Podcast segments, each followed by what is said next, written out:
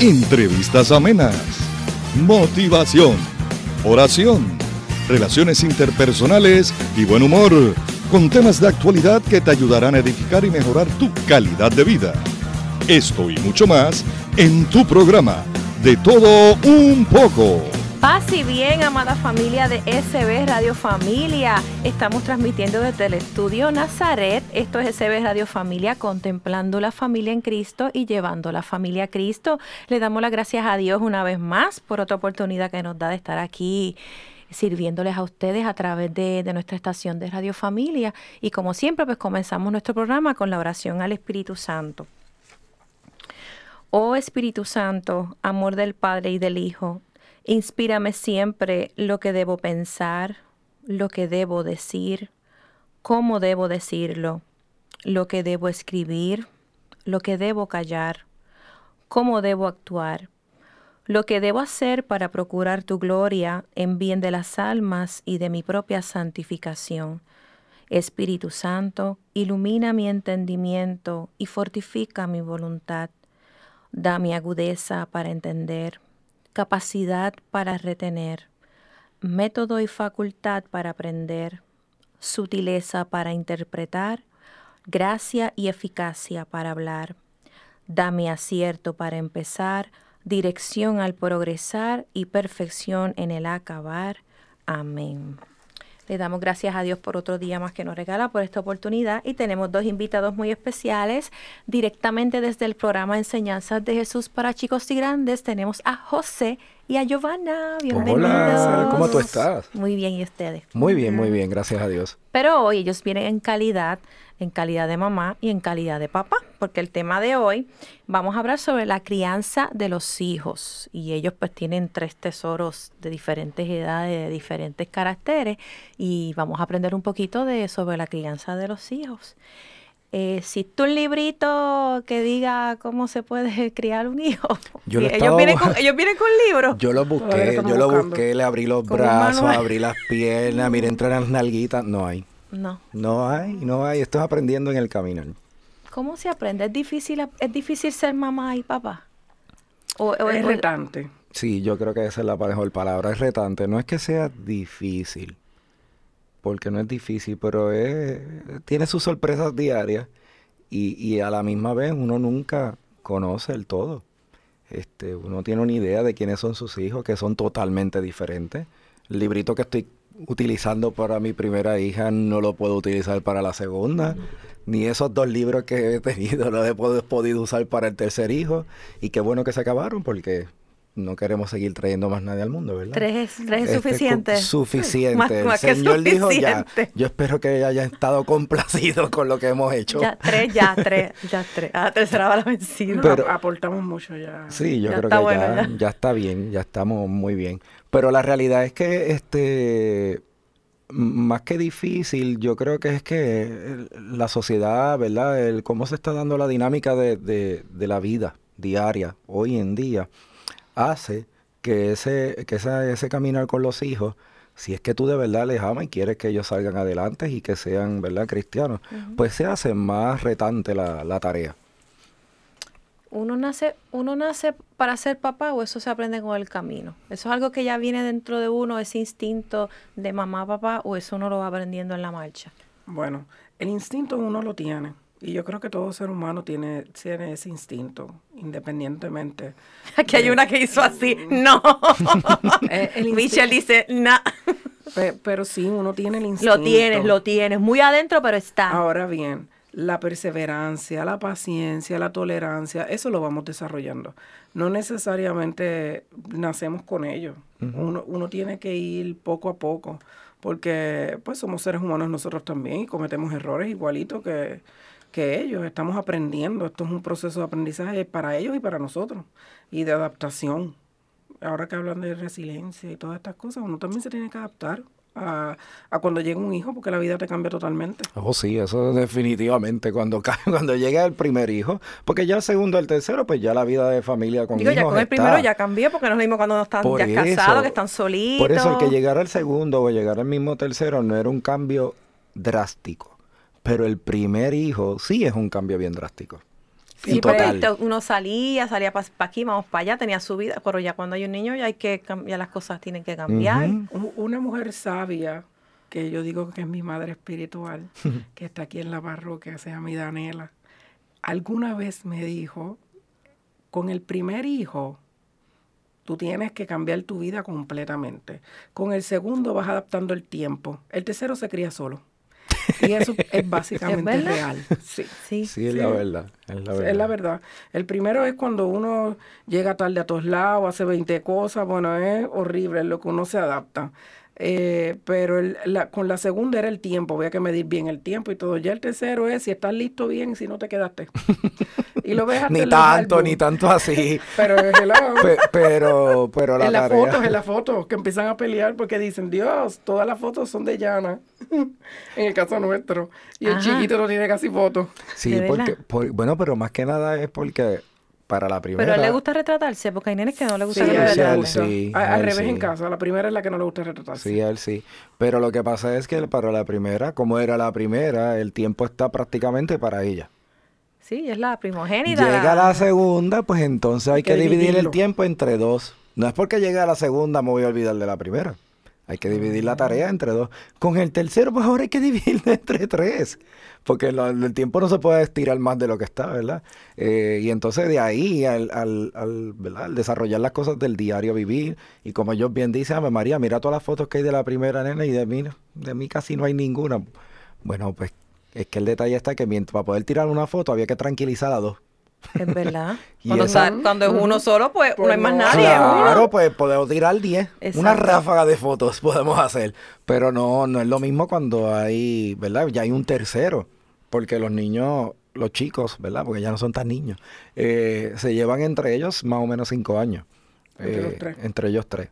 Y entonces, este, pues al principio era cinco, tres meses, un año, ¿verdad? Y siguen creciendo y entonces estamos ahora mismo en etapas tan distintas con cada uno. ¿Ustedes los planificaron o salieron como Dios quiso? ¿O, ustedes lo pensaron? Mira, porque hay te voy a contar, Te voy a contar para que te enteres de esto.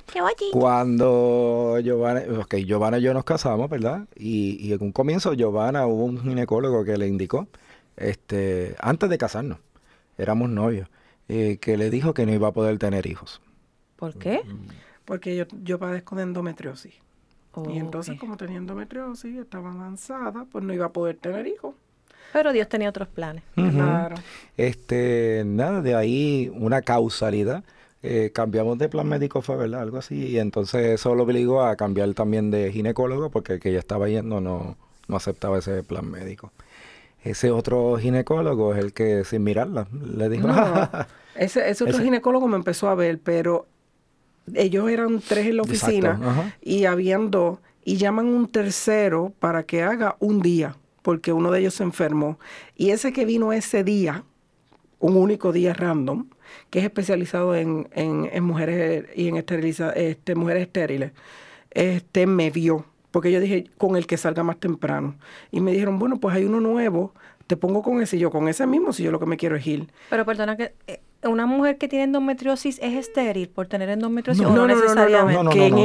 No, dio, la, dio la causalidad que él, era, él era especialista, en, ese tipo de Cuando él viene y me ve, yo le digo que estoy cambiando, que me voy a hacer el chequeo normal. Y entonces eh, ahí me ve y me dice, este, me preguntó cuál es tu historia y le conté.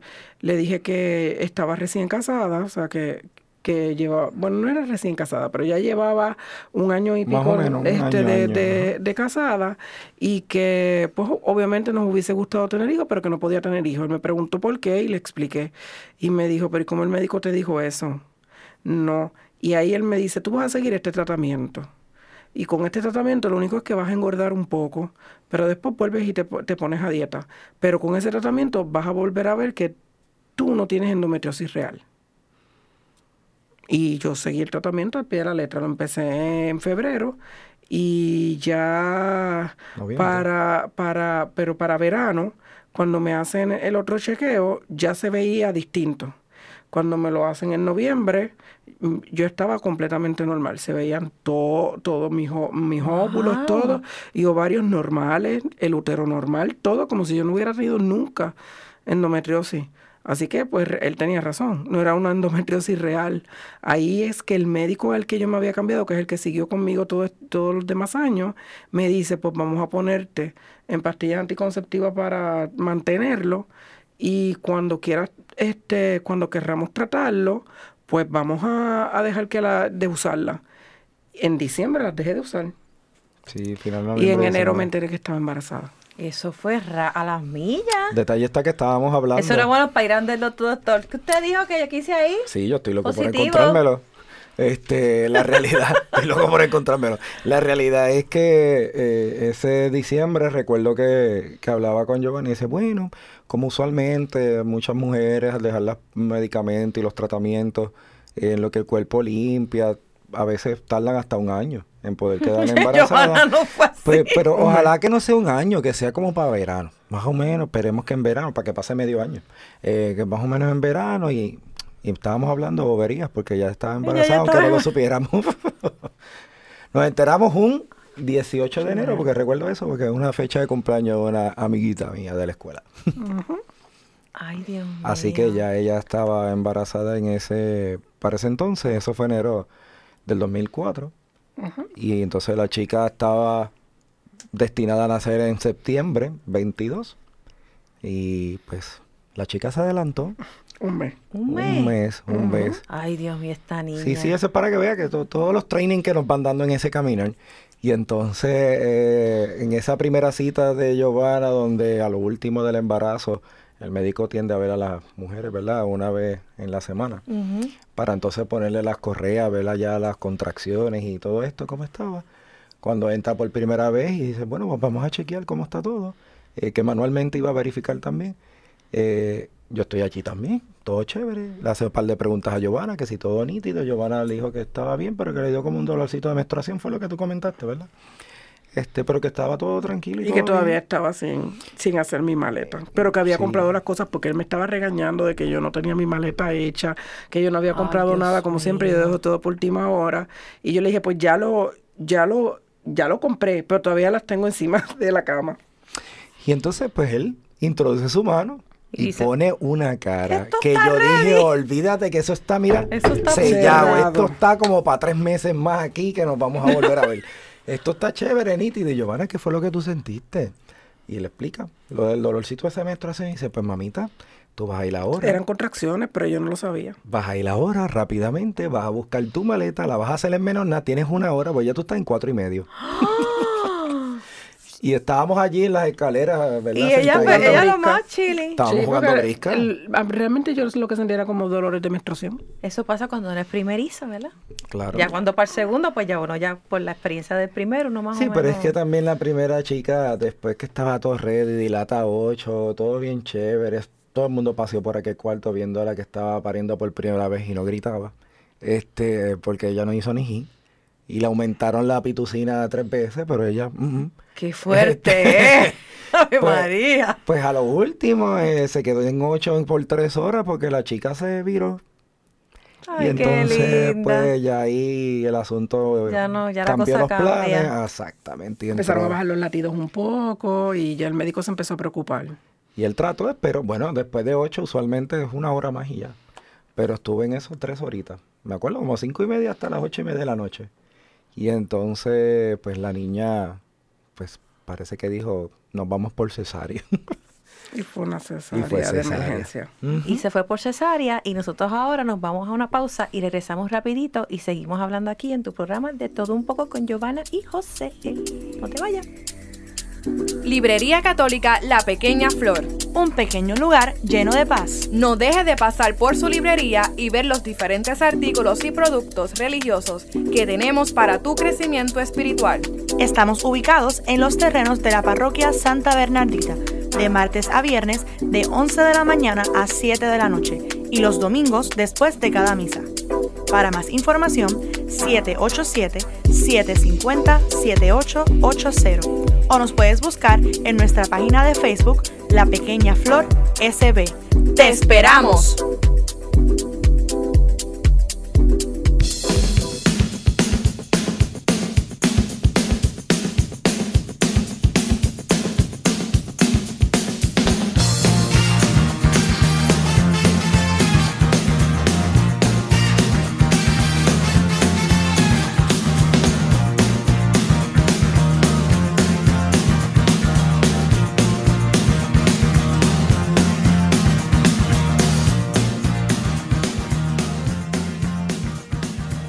Seguimos aquí en tu programa de todo un poco. Amigo y amiga que nos escucha, nos puede escuchar a través de SoundCloud, estamos en Spotify, estamos en iTunes y por fin, ya usted, nuestros iPhone lovers, pueden bajar la aplicación de CB Radio Familia. En su iPhone va al menú de aplicaciones y busca Radio Familia y ya la puede bajar, ya está disponible para que entonces lo escuche 24 eh, horas, los 7 días de la semana, le da share a los programas, toda la programación que tenemos aquí en SB Radio Familia, que tenemos eh, está su programa de todo un poco, está Enseñanza de Jesús para chicos y grandes, obviamente. Está porque somos católicos, tenemos a soy Mujer, tenemos Cenando en Familia y tenemos a los hombres de valor. ¿Se me queda alguien? No. Ahí vienen programas nuevos, próximamente van a venir unos programas nuevos, así que quédese ahí, no se desconecte y hágase promotor de SB Radio Familia. Ok, o sea que la nena le dio con vida en su última hora cuando estaba en 8 y tuvo que ser cesárea y tuviste el privilegio de poder estar. Usualmente eso no se, no se permite, pero el médico se tuvo una palita ahí. Dado que yo estuve de todas esas visitas, de la primera, de la segunda chica y del chico, yo fui a todas, con excepción de una del chico. Todas las demás citas estábamos allí presentes, así que como él entendía de que estábamos siempre, pues eh, me dejó estar. Así que estuve allí compartiendo y un ratito con... Sí, él puso una cara de, de cordero degollado y el médico le dijo, vete, vístete que tú vas a estar. Se tiró el actor que hay en él. Ay, bueno, no tanto. Así que estuvo conmigo. Sí, estuve. Bueno, en la realidad, a partir de eso, Giovanna, los demás em, eh, embarazos también tuvo que ser cesárea, ya será programada. Este, se escogía ya ¿Siempre que uno es cesárea una vez, tiene que ser siempre cesárea o no necesariamente? Este, se supone que si eh, entre un parto y otro hubo el tiempo suficiente para, para sanar el útero, porque para que haya otra, una segunda cesárea es porque el riesgo de desgarramiento uterino es alto. Y es para evitar ese problema es que lo hacen. ¿Cuánto tiempo más o menos tarda en sanar el tiempo más o menos pues, eh, se supone que si pasen más de dos años, pueda parir lo natural. Pero en Puerto Rico realmente no, no lo hacen. Son muy pocos los Son muy pocos. Pues no claro, importa, exacto, porque por, por, ahí para abajo. El, el, el, como es costoso. Lo que pasa es que es bien riesgoso también porque después que este que bebé pues corone, que, que pone su cabecita, ¿verdad? Prácticamente a nivel del cuello cervical y empieza entonces a, allá la salida eh, con los pujos de mamá, se corre el riesgo de que ese tajo que se había hecho se agarre. aunque sea dos años que haya pasado. Aunque sean dos años. La probabilidad es menor, porque es menor, pero los médicos prefieren no arriesgarse a eso porque entonces ahí es una emergencia lo que se va a volver y, prefieren no hacerlo. Y en el caso de, de Giovanna, pues entre una nena y otra era año y nueve meses. Año y diez meses. Nueve y diez meses. Y con el chico fueron tres. Tres. Casi tres. Casi tres añitos. Este, que típicamente si corre un poco más de tiempo, a lo mejor lo hubieran pensado, ¿no?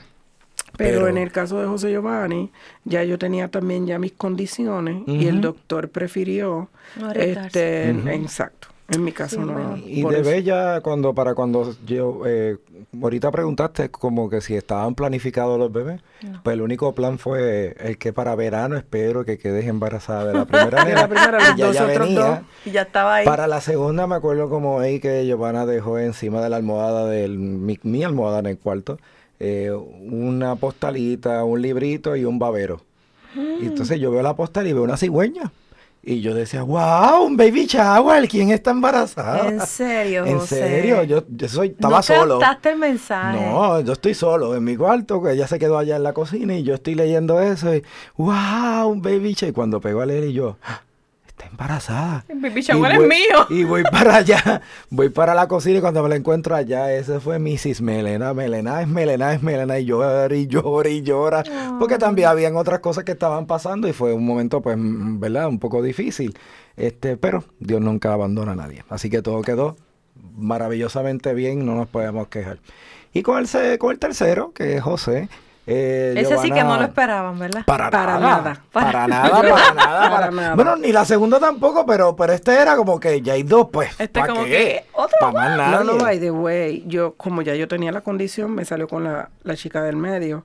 Este, para, para el último embarazo, además de que ya yo me enteré a los dos meses que eso nunca me pasaba. O sea, ya había, yo estaba dos meses embarazada y no lo sabía, para nada. O sea, ni lo sospechaba tan ni siquiera. sentiste nada, ni náuseas, ni vómito. No, nada. yo jugaba hasta de mano Ay, con, sí, con José jugué y todo. lucha libre con ella y la me al tumbaron piso y al todo, piso y todo y nada. O sea, yo no sabía, Ay, no tenía ni idea. Realmente a lo que yo voy al médico eh, es para hacerme, para, para esterilizarme, porque la doctora, dado mi condición, me dijo, tú no puedes tener más hijos. Y de ahí es que cuando yo se da este proceso de que no puedo tener más hijos, el médico me dijo, pues, ¿sabes qué? Te operaré en nueve meses. Boom. Ay, Dios, tú ahora ustedes han dicho ¿qué? Así Pero ahí ya no, no- ya no me dio nada, ya que No, nada, ya yo- después de dos, tres, Ya ¿qué importa? ya, ya. Sí, la realidad, yo tristeza yo no le dio. Eh, ahí la Aparte que fue el varoncito. Ahí la preocupación mayor fue porque, bueno, en- ahí en esa edad no sabemos, No en ese- sabíamos. en ese principio.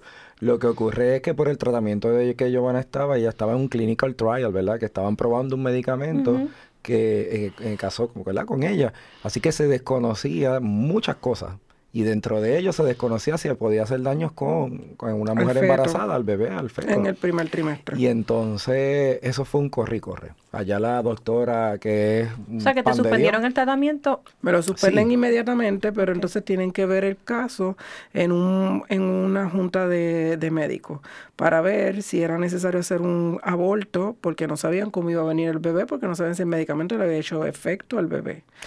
Y, Y la- y- y entonces ellos no te obligan, ujú. exacto, ellos no te obligan, ellos discuten el caso y después lo- la determinación lo discuten contigo y tú escoges si vas a Pero tener en, o no tu en hijo. algún momento ustedes pensaron que no naciera. No. Jamás en Eso la no vida. fue ninguna opción, Cuando ¿verdad? nos Nunca. reunieron, lo primero que le dije a la doctora, ay doctora, pero para eso fue que usted nos llamó. Si nace una oreja, una oreja vamos a querer, olvídese de eso. Ujú. Ella sabía, ella me dijo, yo esto lo hacemos por protocolo y este nosotros sabemos que te- tú no vas a abortar, pero yo tengo que... Eso no es este, negociable jamás. jamás. Exactamente, pero, pero yo tengo que hacerlo. Claro. Fue lo que nos explicó y nada, nos explicó y todo. Y a ese momento no sabían si era seguro o no. O sea, nunca supieron hasta que José Giovanni no nació si eso lo afectó o no. Y gracias a Dios. Bueno, lo afectó porque Chava, como centella. Demasiado saludable. Sí, corre, Chava. Es una cosa terrible desde pequeño. Ese le revolucionó más la vida de la que la tenía. Sí, eh, por- Eso es un torbellino. Es un torbellino. Así que él le puso lo- los motores a 100. Sí, Fue lo, que hizo el medicamento hizo- a él. Lo hizo Speedy González. Ok, la paciencia que ustedes tuvieron al principio, cuando llegó el tercero, ¿ven la, ¿hay alguna diferencia? ¿Ustedes entienden que es lo mismo? Porque dicen, no es lo mismo tener un hijo a los 30 que a los 50. No, no es lo mismo. No es lo mismo. No, la paciencia no es la misma, O sea, la resistencia no es la Y es verdad. Sí, claro. Pues O tú tienes un hijo a los 50, cuando tenga 10 años tú tienes 60. Ya nace cuando yo tengo con- 26. Si ella viene a nacer hoy, hay una diferencia grande. Claro, ya el papá hubiera infartado. No, no, no, no, no. Imagínate que Giovanna me venga a decir ahora que, digo, está operada, pero pudiera pasar. Que me venga a ¿Tú te decir ahora, imaginas? que está Viene un embarazada. cuarto que te dejo en la almohadita otra vez, otra Bueno, cigüeñita, bueno, otra postalita. me, me tienen que, en- Que encabezar o algo así, porque es lo que me estabilizan. Está fuerte.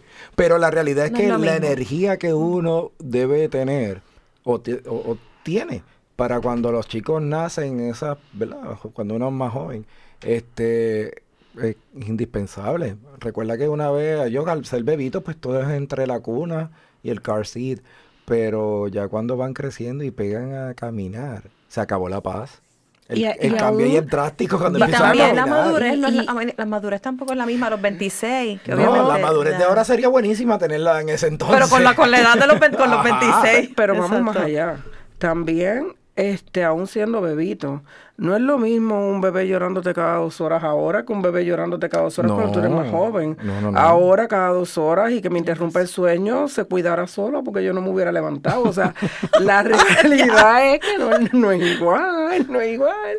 Este, No, y que hay que correr detrás de ellos porque son bebés y se pueden caer, ¿verdad? Cuando están empezando así a caminar. Un, un niño de uno o dos años, hay, hay que que estar estar corriendo, de estar de pendiente ellos. todo el tiempo Sí, porque sí. si se trepan por algo se puede caer.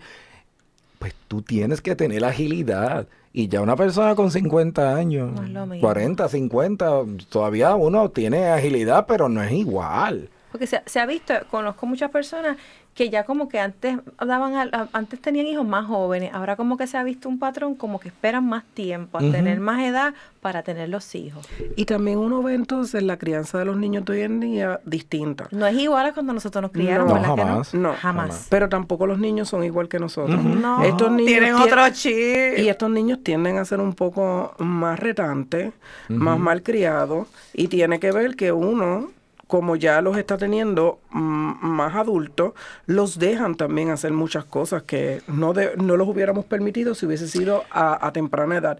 Y eso también lo deben tomar en consideración. Recuerda que quizás cuando nosotros éramos pequeños o antes, ¿verdad? Nuestros papás, nuestros abuelos, antes se daba una directriz y no había que estarle A explicando mí, nada. a mí con mirarme nada más, Bastaba.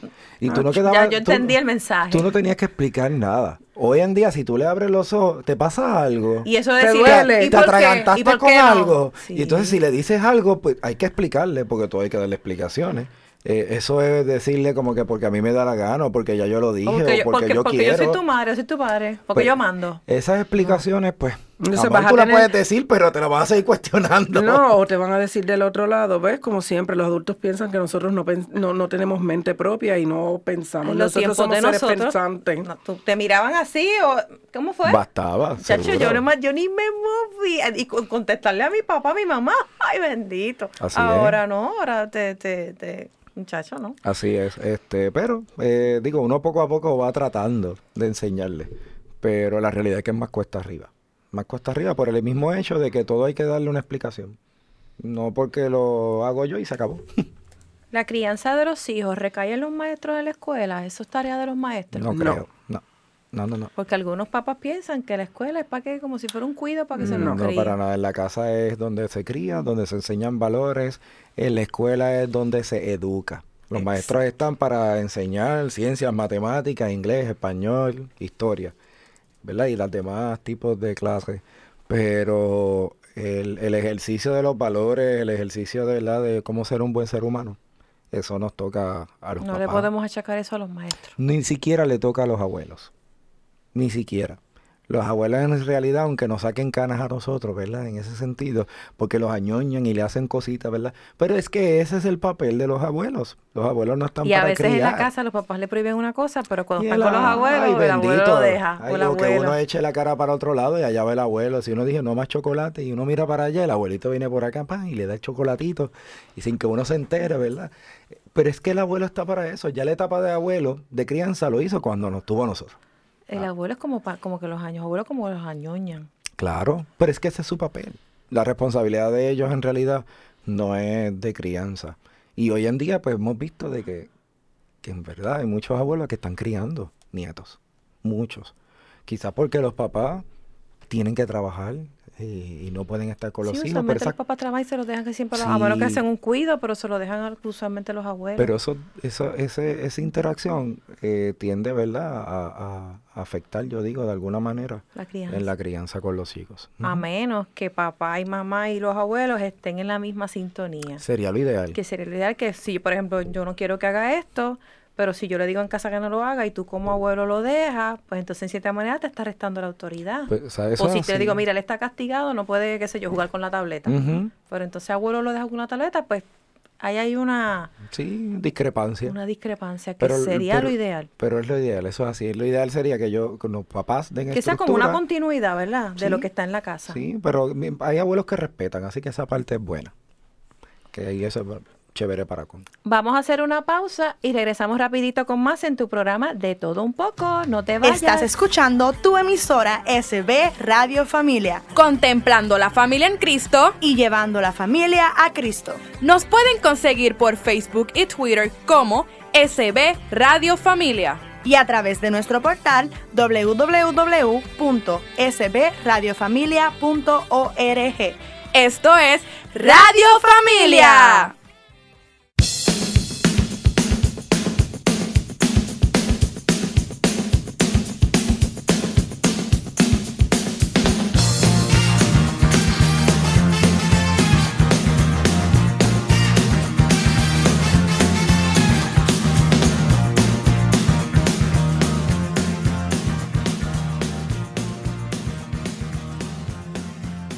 Seguimos aquí en tu programa de todo un poco hablando sobre el tema de la crianza de los hijos.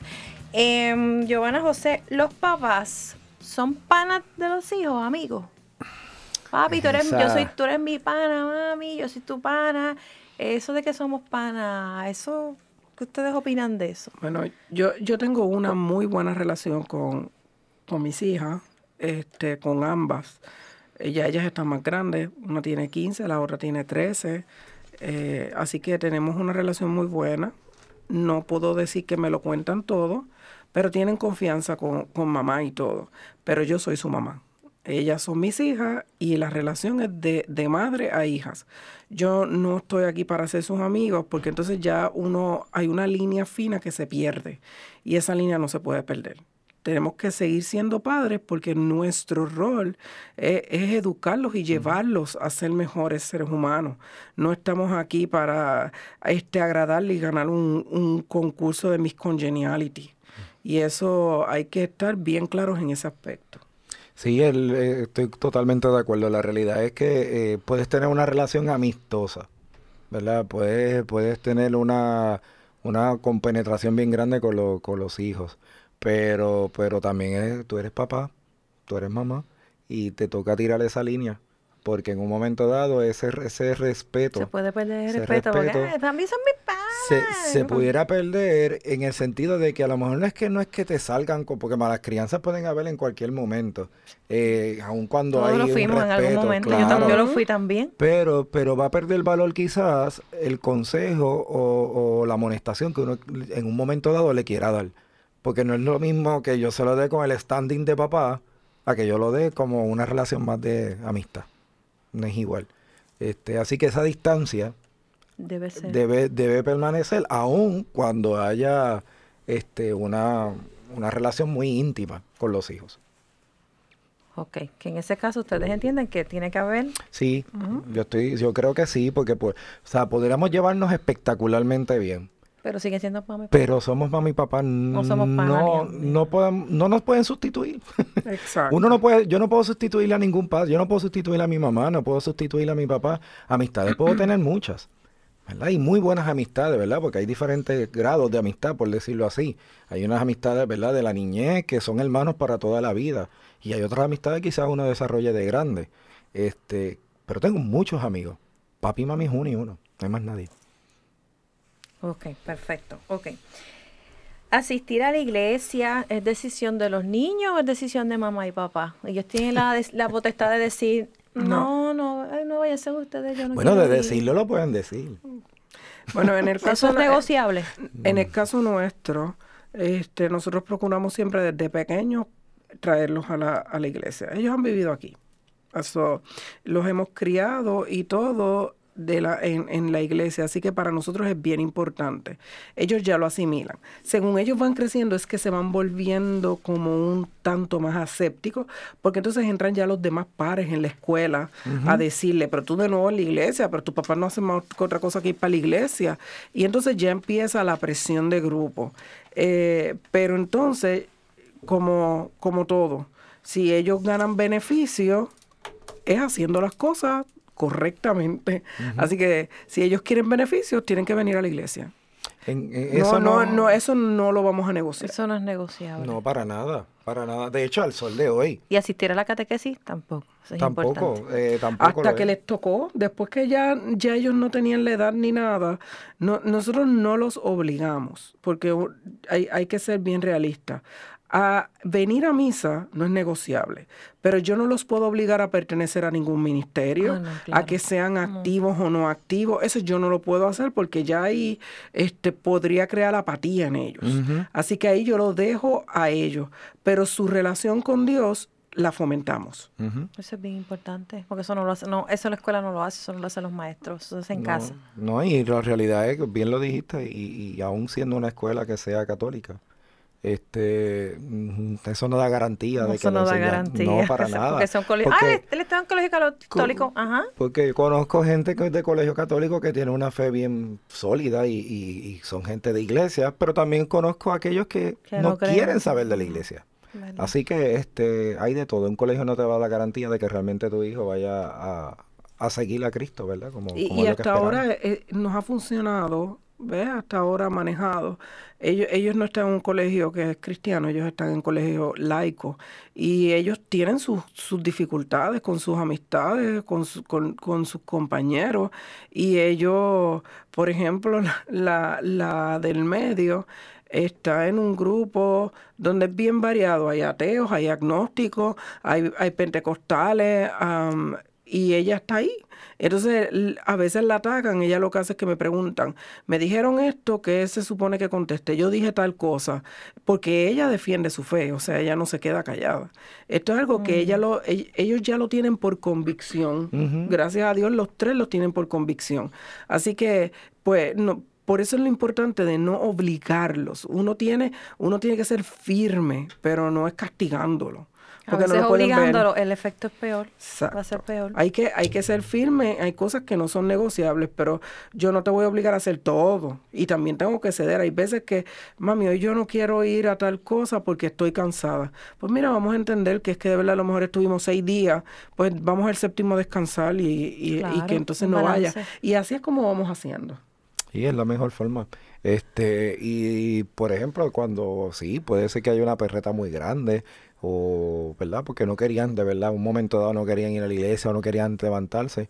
Bueno, pues entonces si no cooperamos con eso, pues cuando tú me digas a mí que quieres ir al cine o que quieres una salida X o Y, la que fuera, pues entonces yo lo voy a pensar. Porque si tú no puedes cooperar ahora, pues yo no tengo por qué cooperar después. Y diciendo esas palabras muchas veces funciona. Es más que suficiente. Más que suficiente. Y, y también hubo un momento dado, ya hace mucho tiempo que no, no, lo, no lo hago, pero si en el templo, cuando estábamos un domingo en misa, estábamos celebrando y alguno de ellos se portaba mal, donde estaba hablando mucho, no se quedaba quieto, o simplemente se me durmió en la misa, ya yo, yo les había leído la cartilla y, y Guerra avisada. sí, ellos ya sabían muy bien que si ellos, estando en el templo, no celebraban la misa, porque no es lo mismo estar allí sentadito celebrando que estar allí desconectados. Exacto. Así que si yo veía que ellos estaban allí desconectados, pues no hay problema. Por la noche regresábamos a la iglesia para que tuvieran oportunidad de celebrar la misa como Dios manda. De verdad. Así fue. Así fue. Y así es que le enseñé en realidad este, de que se portaran bien en el templo y que hicieran las cosas bien chéveres. Eso lo hicimos como, bueno, lo hice, como cuántas veces como tres o cuatro veces. Y funcionó. Funcionó. Bueno, que sí. Como quiera, tenemos, tenemos la, la, nuestra hija grande, que como quiera hay veces que de los tres es la que es más difícil en ese aspecto.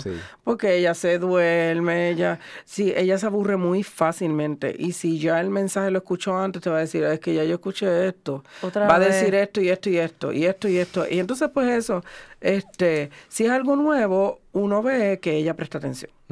este, pero sí, uno sabe porque después ellos le preguntan, pero ¿por qué el padre dijo tal cosa hoy? ¿Pero por qué esto? Y ellos van preguntando. Así que ellos van viendo si hay algo, si es mucho, si hay algo que ellos, con lo que nosotros le explicamos, no les satisface, ellos van y se lo preguntan directamente al padre. Porque ellos, sí, ellos van directamente y le preguntan tal cosa. y así que ellos, eh, eh, por eso eh, ellos, ellos son niños que analizan, no son perfectos, muy lejos de ser perfectos. Mira que nos dan dolores de cabeza, pero ellos tratan, ellos tratan, hay que decirlo.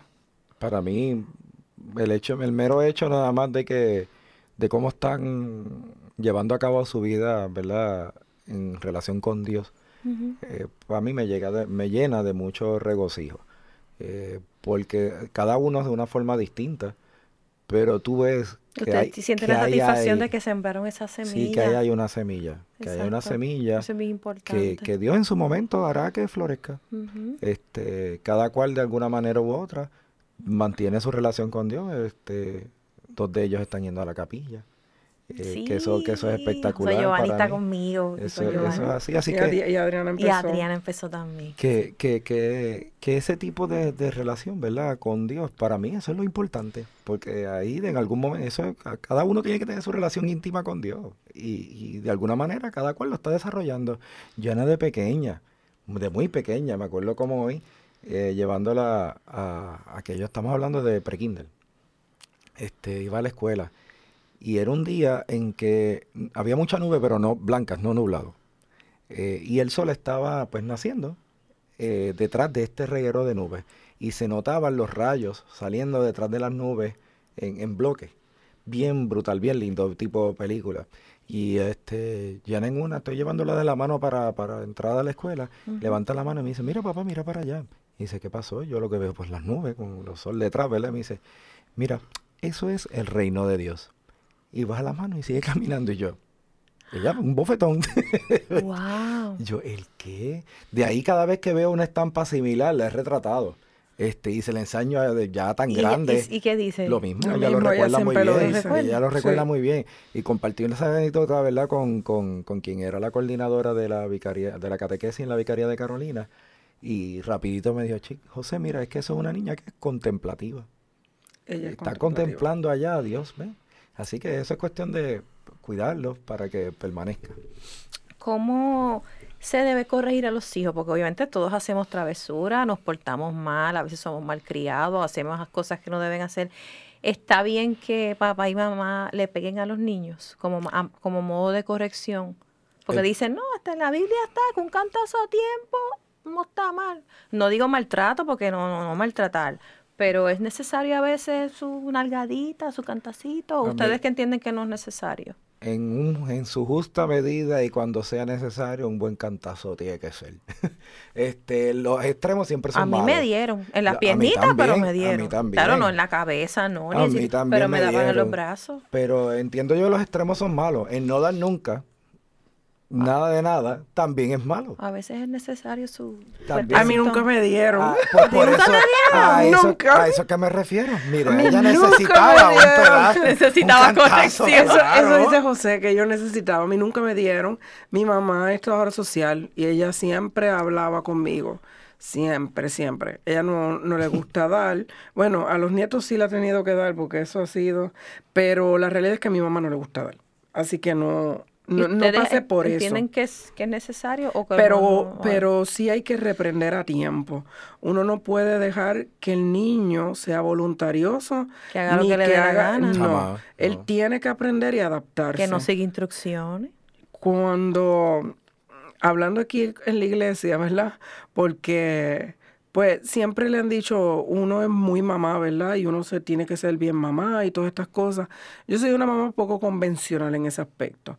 Yo siempre he tratado de que mis hijos sean independientes porque, pues, por lo que yo he vivido y por, pues, yo me he visto al borde de la muerte y muchas cosas, yo tengo que preparar a mis hijos para cuando yo no esté.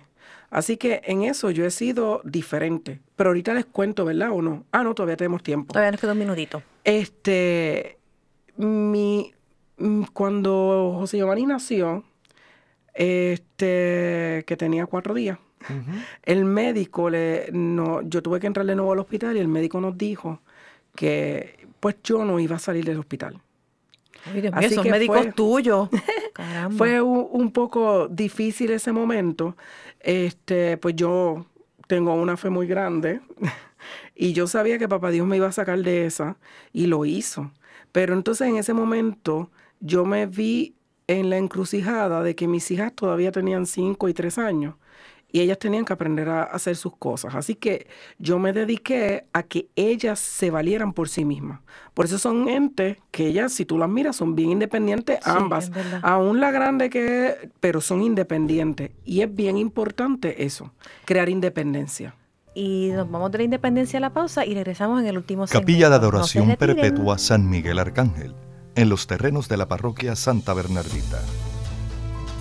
El Santo Evangelio de Mateo 28:20 nos dice, Por mi parte, yo estaré con ustedes todos los días hasta el fin del mundo.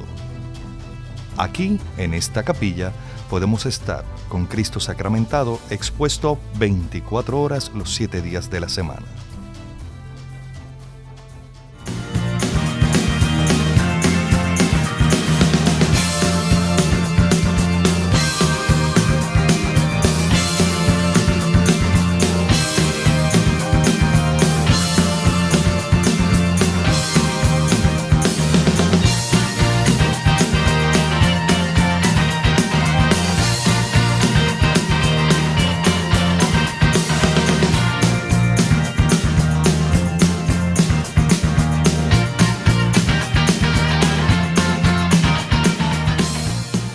Regresamos aquí en el último segmento. Estábamos hablando de cómo disciplinar a los niños y, pues José estaba diciendo que un buen cantacito a tiempo eh, es necesario. Ustedes, eh, en ese caso ustedes, cuando ellos hacen algo mal, cuando se portan mal, ¿cómo, cómo ustedes en caso, ustedes los reprenden? La realidad es que el cantazo realmente de pequeño, porque ahora grande tampoco no, no, se hace. Pero, pero e, era así. Aunque a mí me dijeron una vez, aunque tengas 40 años, si te tengo que dar, te doy. A mí me lo dijeron. A mí aunque me, me tengas que trepar en una escalera. Seguro. Todavía, mi mamá me lo dice, vamos. Sí. Pero en el caso nuestro es que al, al hacerse más grande, pues ya entienden. Ya nosotros creemos en que pierdan beneficios, porque no es castigo, es más doloroso. que me quitaban privilegios. Una semana sin bicicleta, eso para mí era como yo prefería que me dieran. Pues a ellos si yo le quito la bicicleta no le va a hacer Ahora nada. el celular. Pero si le quitas el celular es quitarle un riñón. El, el, PS4. Convulsa. Literal. El iPad, el PS4, el celular, ya lo desconectaron. Dependiendo de la gravedad del asunto, pues es pues el solo el celular, pero ahora hay nada de electrónico. Muerte. Esa es la muerte, sentencia. Yo me acuerdo en la fiesta de Navidad que tuvimos aquí, este estaba la, la nena mayor de ellos, este, Yana, y entonces yo de momento la veo así bien serio, así. Yo digo, ¿qué le pasa? Ya que le quitaron el celular. Estaba destruida con una trompa. Tiene, tiene, que compartir, le digo, tienes que compartir con otras personas, no es siempre en el celular. Sí, porque si estás en una fiesta vas a estar toda la fiesta. Claro, el celular lo puedes tener ahorita, pero las fiestas son dos o tres horas nada más. Y, y pues a eso también hay que instruirlos. Claro. Claro que sí. Este, a mí, mm, más que el cantazo, me gustaba enseñar de una manera más drástica, quizás, ¿verdad? Este, y sí, si era retirando algo o haciendo que aprendieran las cosas, pues en su justa medida, viéndolo. como, como por ejemplo de llevarlos a la policía si se roban algo porque tienen que ellos aprender que si robaron, no importa quién, eso es ser ladrón y el policía es quien coge ladrón. Bueno, tiene consecuencias, ¿no? Wow. Y eso, eso pasó. Ojo, papá, mamá. Eso pasó con las dos nenas y el chico está ganándose ese boleto. Y la visita al cuartel. Está ganándose ese boleto, eso es así. Este, lo que pasa es que hay tantos ángeles que lo han aguantado, ¿verdad? Que no, no ha ocurrido. Pero me parece, ¿verdad? Uno, claro, que cuando llego allí yo no llego como que meterlo a la cárcel ah, ni nada por el estilo. Pero sí, cuando llegué. Eso es tremenda experiencia para que aprenda. Sí, cuando aprendieron, las niñas aprendieron. Sí, aprendieron. Y cuando yo llegué aquí al, frente al guardia, ¿verdad? A la gente, yo le expliqué, soy el papá de las niñas. Estas niñas me llegaron a robar y yo quiero que usted le explique qué es lo que ocurre a una persona cuando roba. Él me miró como anormal yo, ¿verdad? ¿Qué le pasa a este? Vuelvo y le repito lo mismo. Y entonces él cae en tiempo. Como que ah, sí, porque estamos hablando que las niñas no tenían más de 6 o 4 años. Sí, sí, más o menos eran, pequeñas. Pero entonces el guardia ahí entendió y, y pues les explicó, le enseñó dónde había la celda, el calabozo, pero era un cuartel municipal, era pequeño. Aquello era algo pues, muy pequeño. Ellas quizás vieron ahí la cueva más grande del mundo, pero era pequeño. Y la realidad es que este nunca se les ha olvidado. Nunca. Nunca se la, de las dos. Ah, nunca se les la lección. Quizás sean otra cosa, pero ya pilla, difícil. difícil. Que a veces, a veces eh, son estrategias, ¿verdad? Estrategias que... Sí, quizás suenan fuertes, pero es que este mundo es demasiado Pero es fuerte. Que, es que este mundo es fuerte y lo que ellos reciben allá afuera es metralla. y, a veces es necesario ser un poquito más... Porque yo entiendo que si, si el papá o la mamá es muy blandito, no, no, no puede ser, porque tienes que, tienes, como dijo Giovanna ahorita, firmeza. No es maltrato, pero tienes que ser firme. Porque si eres muy blandito, hacen contigo... Los extremos son malos. Y algo muy importante, cuando, hay, este, cuando la pareja vive bajo el mismo techo, si uno dice no hay que mantener el no. No quitarle la autoridad. No le pueden quitar la autoridad ni nada por el estilo. Hay que mantener el no. Si es que crees que algo pasó, que se está así, este, hay un malentendido o algo, pues entonces llama a tu pareja y, y lo discutes con tu pareja. Que aunque estén divorciados, deben estar, tener esa comunicación porque estén divorciados. se divorciaron ellos, pero no de sus hijos. Entonces no puedes decir en casa de mami me dejan hacer esto y en casa de papi Debe haber una comunicación entre ambas. Mira, este aquí él tiene, hizo esto, está castigado y esto, para que entonces haya continuidad. ¿Sabes por qué en ese, ¿sabes por qué? Porque aun cuando si estuvieran separados los papás y hay uno que se muestra como el mejor o el más bueno dando las cosas, a la larga cuando el niño crezca va a entender la diferencia. Quizás en el momento te estás ganando y eres el papá wow. ¿verdad? Papá, mamá, wow. Pero después a la después- larga va a notar cuál era la diferencia y los niños ya no van a ser niños toda la vida, van a poder Van a comprender que lo que ocurría, que lo que estaba haciendo era ganándome a mí más que nada y chavando, ¿verdad? La Y pareja. eventualmente van a llegar a ser papás, tal vez. Claro. Y, y los niños también entienden a quién pueden coger este más fácil, a dónde pegarse. En el caso nuestro, yo siempre recuerdo, este, mi nena grande, ella- uno la ve ahí tan tranquilita, tan tranquilita, pero ella tiene lo suyo por dentro. Así que Y la Michelle ella, dice que sí. ella me decía, pero si tú eres la mayor, nosotros no tenemos que hacer lo que diga papi, nosotros tenemos que hacer lo que tú digas. Y si tú me dices que sí, pues no importa que él me haya dicho que no y que me lo haya quitado. O sea, porque ella siempre busca eso. Entonces, eh, Oh es volver y God. explicarle, no, papá dijo que no y se sostiene el no. Ah, pero tú también tienes que hacer lo que papá diga. Así es. Ay, Dios mío. Tú hiciste algo y esta es la consecuencia de lo que hiciste y así vamos a quedar. O sea, porque si, En si mis tú tiempos, caes... yo veía los, yo creo que yo había visto mis dientes volando. Si yo hago eso, ¿verdad? Los tiempos de nosotros, todos volan los dientes. Pues, y, y, y es, es cuestión de sostenerlo. Ya ellos ya ellos no vienen ni a uno ni a otro porque ya es lo que papá dijo, lo que mamá dijo. Ya ellos entendieron, ellos dicen, ellos no, ninguno de los dos va a ser, este, mira que lo que hace mi hijo es que busca a mi mamá para que mi mamá ¡Qué venga y me diga, mi mamá venga y abogue y diga, pero eso es Abuela. maltrato, tú no puedes estar haciendo eso, de eso unos padres maltratantes y él no tiene para dónde mirar, los dos son iguales, ese es el, el llorado la de mi mamá la siempre. O sea, que ustedes son los malos de la película. Sí. Eh, Y entonces yo le digo a ella, la que me, la que le tocó criar ahora es a mí, ya tú me criaste, ahora yo lo crío a él. Dije no y es no. Y entonces, este, es difícil, pero porque con mi mamá también se, se- se nos hace a veces difícil con el chico, porque el chico y mi mamá eso es Sí, es un un, un- idilio. un amor platónico. Sí, ellos tienen un idilio, así Pero que es bien importante también que aunque mamá y papá estén separados, ¿verdad? Que estén divorciados, esa comunicación es bien importante porque se divorciaron como pareja, pero los hijos no se divorciaron de los Seguro, hijos. Y sí. tienen que tener buena comunicación, esa, por lo menos en la parte de los hijos debe haber esa Sí, comunicación. Si acá es siempre. así, pues cuando esté allá, cuando te toque, pues tratar de que sea igual, porque es lo que usted dice, si allá lo dejan hacer esto, cuando viene para acá, ah, pero allí papi me deja o mami me deja, y entonces, entonces ahí es que está el problema Mucho conflicto. claro. Este, que eso no se puede, no se puede usar de, de excusa. Bueno, tengo aquí los 10 mandamientos para, para educar a sus hijos. Dice aquí, primero, después ustedes me dan su, su feedback. No decidas por ellos. Segundo, dialoga con ellos. Tercero, da un buen ejemplo. Cuarto, ponles límites. Quinto, dales obligaciones. Sexto, pregunta antes de regañar. Séptimo, vive con ellos y no sobre ellos. Octavo, intégralos a tu vida. Noveno, evita preferencias. Décimo, dales más amor. A mí me llamó la atención el de darles obligaciones. Ese- digo, to- todos son importantes, pero por lo menos yo desde pequeñita a mí me enseñaron a lavar ropa. eh, ya yo a los 12 años yo me la- a mí no me lavaban mi ropa ni me limpiaban el cuarto. A los 12 tú lavas, lavas ropa así, mapeas tu cuarto y lo limpias. O sea que yo a mi cuarto no había que entrar. Y me Y chequeaban la cama. Se- se logró yo me levantaba y ponía la cama antes de ir para la escuela. Eso de dejar la cama regada y el cuarto regado. mm, mm. Pero claro, me lo enseñaron desde pequeña. y, y, y Hay te que van dar- ayudar en la casa porque en la Exacto. casa no es mami y papá, ellos también tienen que contribuir. Nosotros tenemos áreas comunes, pero hay áreas que son de ellos. A mí me da gracia porque la grande me dice, pero si es mi cuarto, yo lo tengo como yo quiero y yo, y es mi casa y yo la pago. Así que tú tienes que tenerlo como yo diga. Y, y así es, ellas lavan su ropa. Este, ellas se tienen que ocupar de eso.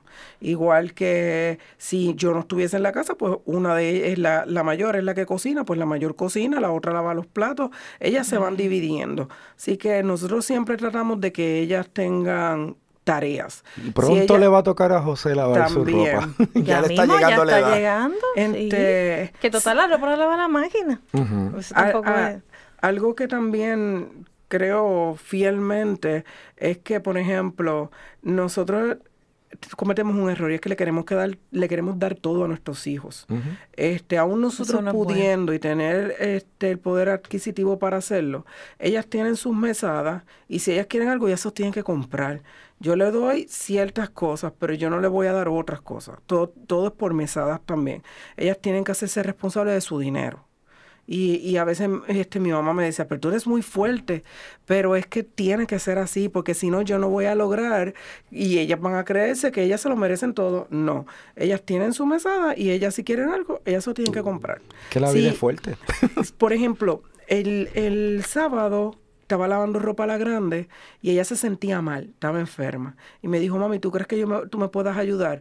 Yo, si yo, este, tú me cargas la ropa para, porque no me siento débil, pero yo la divido y yo la hago y tú me ayudas. Y yo dije, pues yo te ayudo. ¿Eh? Porque eso ya es, ya ella, ya había una situación. Pero la ropa, ella entiende la responsabilidad de ella, no mía. Y así estamos. es que eso nació de, de muchas peleitas donde un domingo no aparecía lavada X ropa del uniforme de la escuela, o no sé, 20 cosas, ¿verdad? Pero más o menos era, era en esa línea. Y mira, pues esto lo vamos a solucionar, porque siempre la culpable era la mamá. ¿verdad? Era la mamá porque ella hacía, sabrá Dios qué con la ropa y la desaparecía. Pues dicho y hecho, vamos ahora, ahora en adelante, te toca lavarla solo a ti. Así que si desaparece, si está limpia, si está sucia, la responsable es usted. Y ahí fue que empezó, ¿verdad? A nacer. Me acuerdo que compré por catálogo, fue por, o por eBay, los primeros ampercitos y vinieron de un pie de alto. Porque en la foto se veía espectacular, pero mira, era así de grande. Y aquello no servía ni para zafacón. Tuvimos que, tuvimos que ir corriendo a comprar otro. Pues se fue, se fue a comprar otro y nada, al sol de hoy ya van como dos años, yo diría, ¿verdad? Más o menos, en que ellas están haciendo su tarea en eso. Este, José ya ahora le toca a papá, todos los días a ti te toca limpiar la mesa, no importa qué, todos los días eso es tuyo, ya nadie más lo va a hacer nada más que tú. Igual como sacar la, la basura, que ahí de vez en cuando falla un poco, pero la basura semanal, de ir recogiendo todos los zafacones, le toca entonces a José hacer esa tarea. Y hay que hacerlo, en realidad, porque hay que empezar, eh, ¿verdad? a fomentar la responsabilidad, en, tanto en el hogar porque a fin de cuentas esto va a... Es que yo, yo, lo veo como un equipo, un trabajo en equipo. Sí, sí. todos estamos bajo el mismo techo. Y va a ser todos imagen que contribuir. y va a ser la imagen de lo que es la vida y un Sábado, sí, un sábado no le toca a cada una de ellas un baño. Sí. O sea, estamos, eh, estamos en eso, de que cada uno tiene que este, compartir porque la casa es de todo.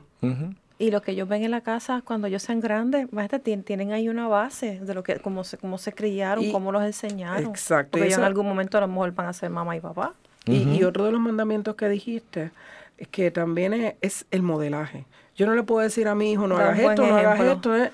Tú tienes, no digas mentiras cuando suena el teléfono, dile que no estoy. Exacto. Eh, eh, esas partes no podemos hacer. O sea, tenemos que ser nosotros mismos vivos ejemplos de lo que nosotros queremos lograr en ellos.